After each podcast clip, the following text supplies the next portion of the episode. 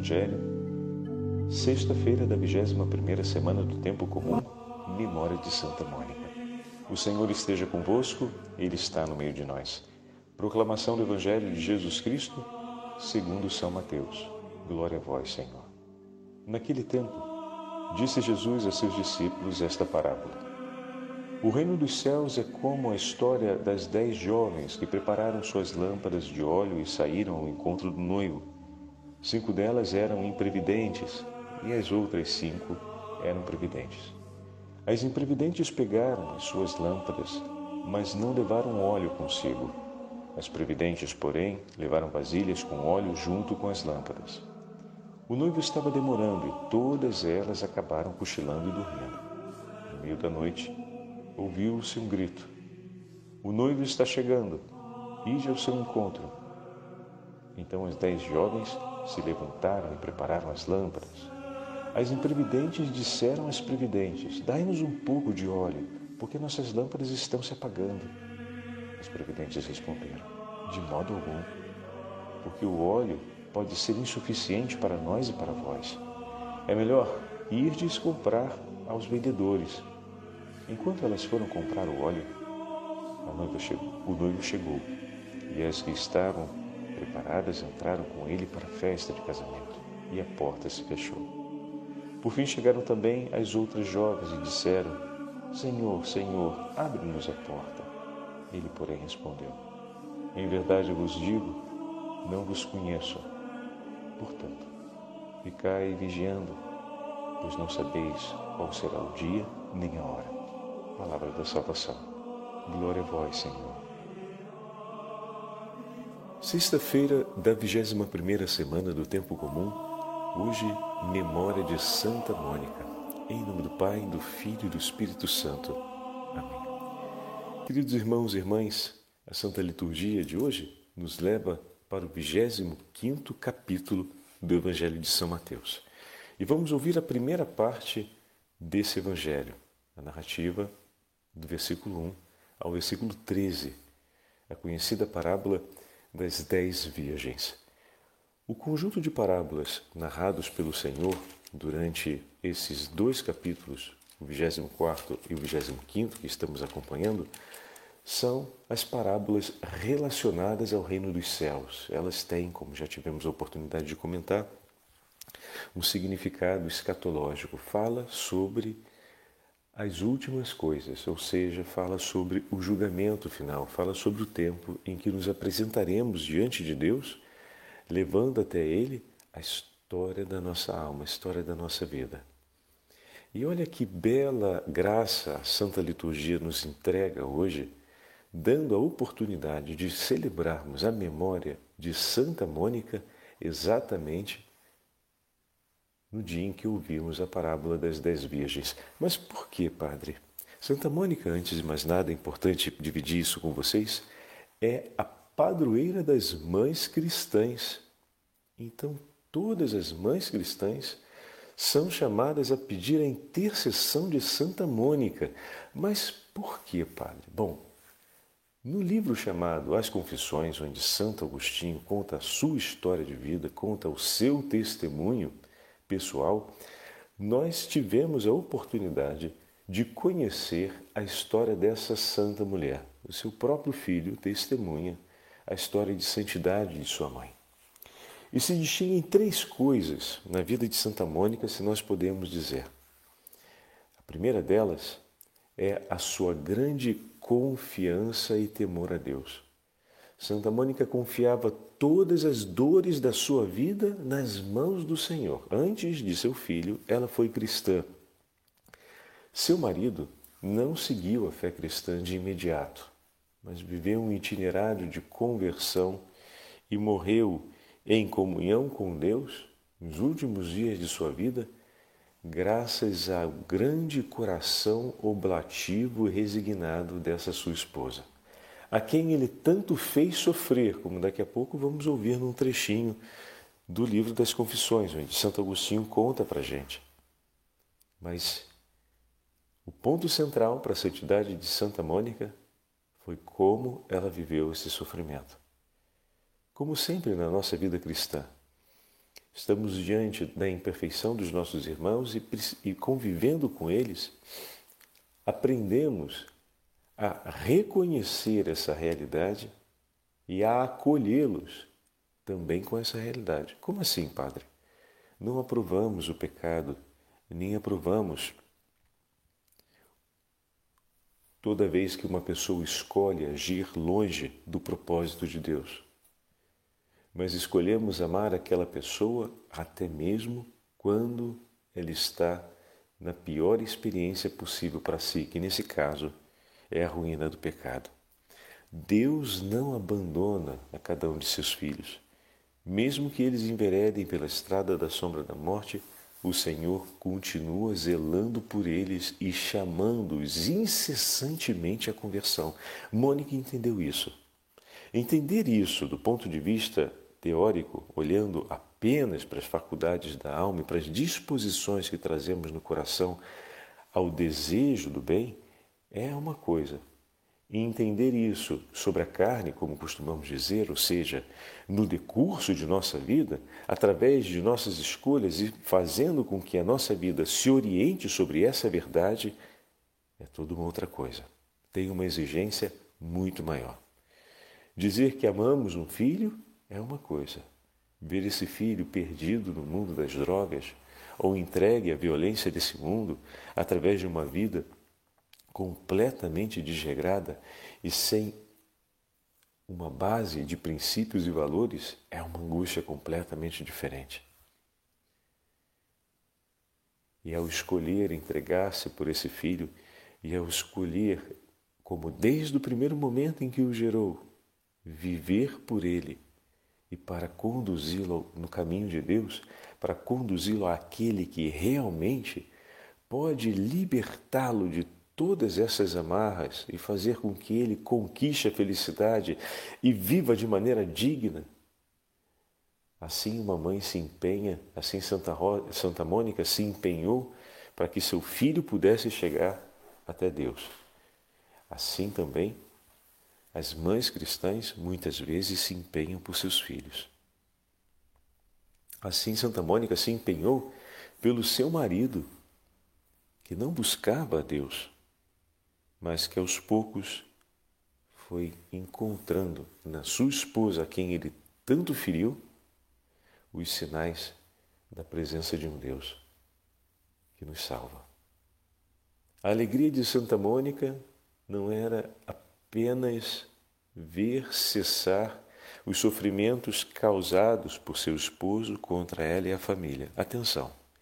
Ver esses sofrimentos cessarem Claro que é um desejo de bem, é claro que traz serenidade e paz e precisa ser assim vivido esse desejo. Mas mais do que cessar o sofrimento em casa por causa das atitudes pouco equilibradas de seu marido, ela buscava ver aquele homem se tornar um homem de Deus.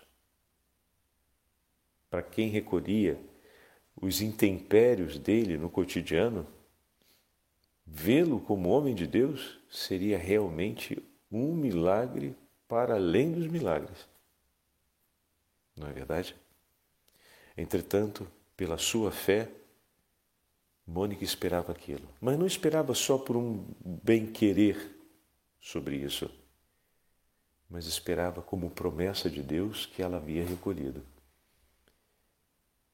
Que nenhum daqueles que lhe fosse confiado o Senhor perderia.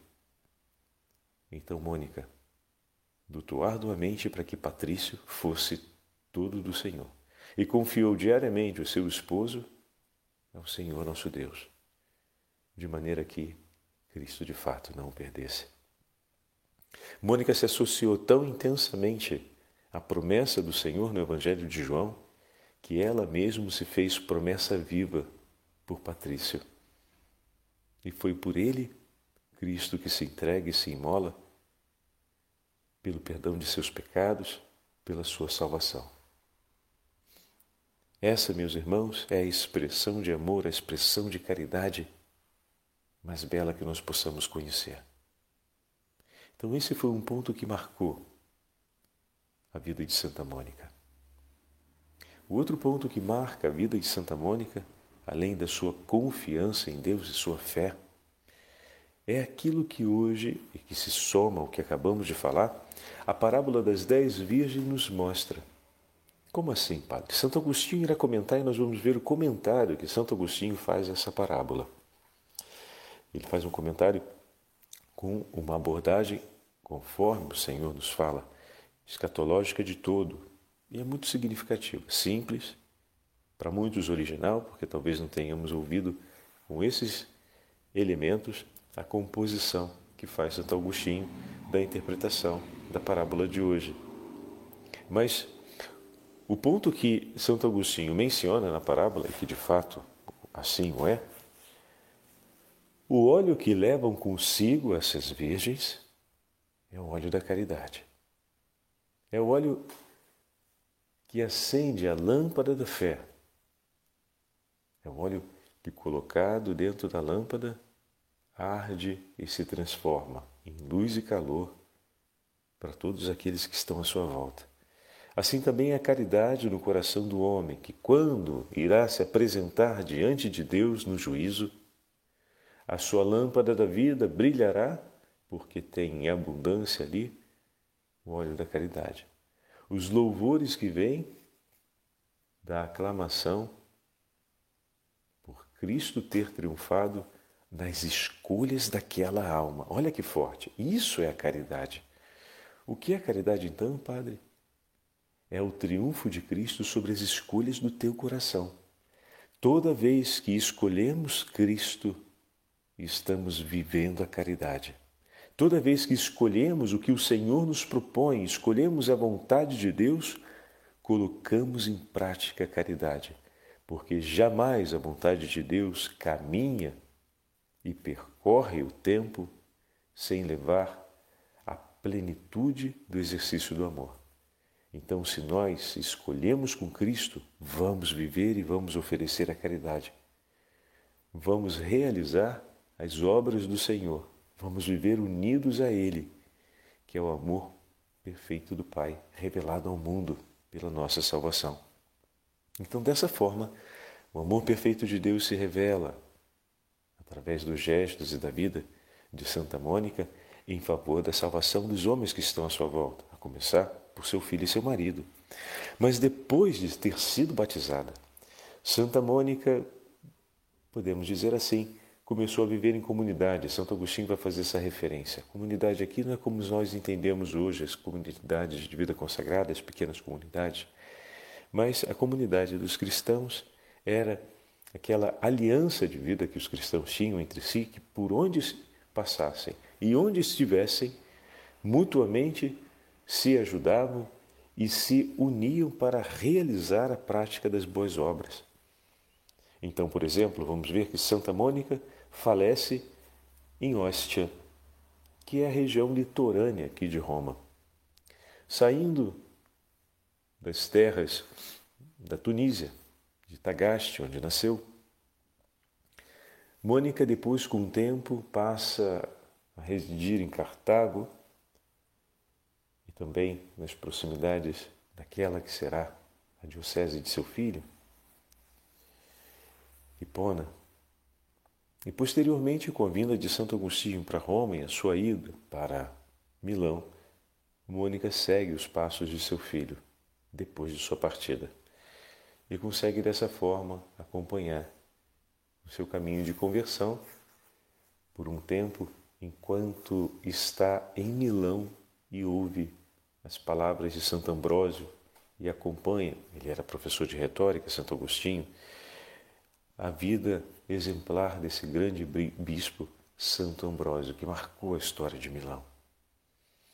E se convertendo e sendo batizado, quem um dia tiver a oportunidade de ir a Milão, em visita e peregrinação, debaixo da catedral, tem ainda o batistério. A catedral, famosa do Omo, foi construída, como sempre, sob as ruínas da igreja precedente. Então, a primeira igreja paleocristiana, a igreja dos primeiros cristãos, foi depois demolida, feita uma outra maior, e depois demolida feita uma outra maior. E dessa forma foram respeitados os lugares, as marcações, sobretudo tantas vezes da posição do altar, da posição do batistério, e a igreja nova vai sendo construída sempre sobre a anterior. Dessa forma, no subsolo da basílica, as escavações arqueológicas trouxeram à luz o batistério, em que Santo Agostinho e uma legião de homens e mulheres foram batizados pelas mãos de Santo Ambrósio. É de uma beleza única e de uma emoção também sem igual. Poder estar no lugar onde Santo Agostinho foi batizado, onde Santo Ambrósio levava cada um de seus filhos, cada um de suas ovelhas, ele que era pastor de um grande rebanho, para ali dar a eles a vida nova. Então, quem tiver a oportunidade de ir lá vai poder ver isso. E também, obviamente, temos na internet também essas fotos, mas estar no lugar tem um, nos traz uma experiência muito particular e muito intensa também. Ontem, por exemplo, tive a oportunidade de ir, dia de Seferino, o Papa que recomeçou, que, que deu início ao, ao cuidado das catacumbas, é, tive a oportunidade de visitar a catacumba de São Calixto e realmente é de uma grande emoção. Hoje as catacumbas não têm mais a relíquia dos mártires, porque foram todas retiradas a pedido do Santo Padre e foram levadas para um lugar seguro para evitar os rapenadores e aqueles que iam para lá, os caçadores de tesouros e caçadores depois de relíquias para vender de uma maneira escusa no mercado. Então, estar naquele ambiente e andar pelos lugares onde nossos irmãos mártires foram sepultados. Estar na capela onde oito papas foram sepultados, dentre eles o próprio Sisto II, pois a capela foi feita para acolher o corpo do Papa Sisto, que meditamos no dia 7 de agosto a respeito de sua morte. O Papa com quem São Lourenço era diácono. E ver a tumba do Papa Sisto. E também ter ali a tumba de Santa Cecília e poder ver o lugar onde seu corpo ficou por um longo período antes de ser trasladado para a basílica que foi construída em sua honra e poder ouvir a história de Santa Cecília, a história de Sisto II e acompanhar também a delicadeza como tudo aconteceu. Ver como os primeiros cristãos ornavam as lápides que seriam colocadas na frente do túmulo de seus de seus entes que foram mortos pelo nome de Cristo. Ver as tumbas pequenininhas, muito miudinhas, que os cristãos faziam para sepultar as crianças, cuja taxa de, de mortalidade infantil era elevadíssima. E na região próxima às catacumbas, que era a região onde muitas vezes se lançava também parte da sujeira, lançavam o corpo dos neonatos mortos por causa dos problemas de nascimento e das crianças, sobretudo aquelas com menos de cinco anos que faleciam. Com muita naturalidade, costumavam não sepultar essas crianças, mas abandoná-las à beira da estrada em um lugar que fosse como uma grande cloaca, um lugar onde se deixava o lixo urbano. E os cristãos iam ali com todo amor e com todo cuidado e recolhiam cada um daqueles corpinhos e davam a eles uma sepultura digna.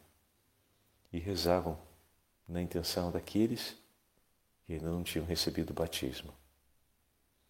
E ver aquelas diversas tumbas pequenininhas, um pouco maior do que um palmo de minha mão, e profunda talvez um palmo e meio, ou muitas vezes dois palmos, e ali eram colocados três, três corpinhos.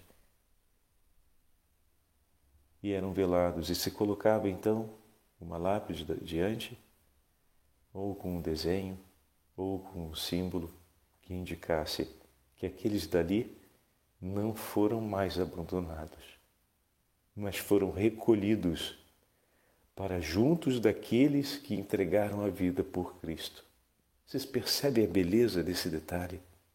Aqueles que foram outrora deixados para trás, lançados fora, foram amorosamente recolhidos e colocados junto ao túmulo dos mártires.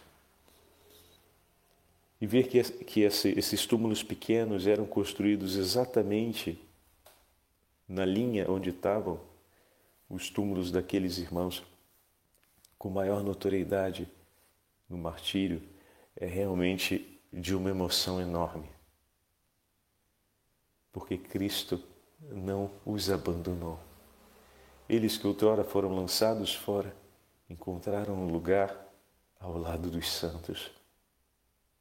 E ali foram levados pelas mãos que amorosamente os encontraram e os tomaram para si. A partir do momento que você pega, se torna seu na tradição antiga românica.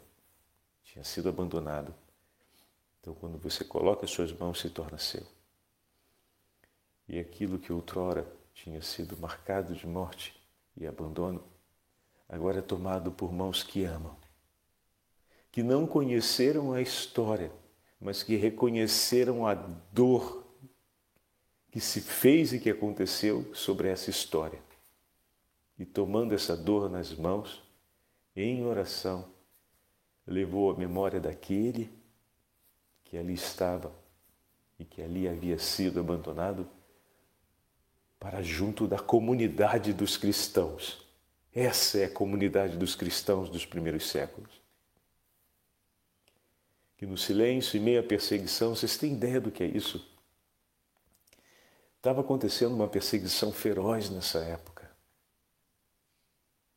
E aqueles homens e mulheres com o coração cheio de amor caminhavam juntando aqueles que tinham sido abandonados para dar a eles uma sepultura digna. E a Sagrada Escritura nos fala com tanta beleza no livro de Tobias a respeito disso, e todos os livros sapienciais vão falar a respeito disso, a respeito desse ato de amor, desse cuidado com o corpo dos mortos, daqueles que foram deixados para trás e dar a justa sepultura.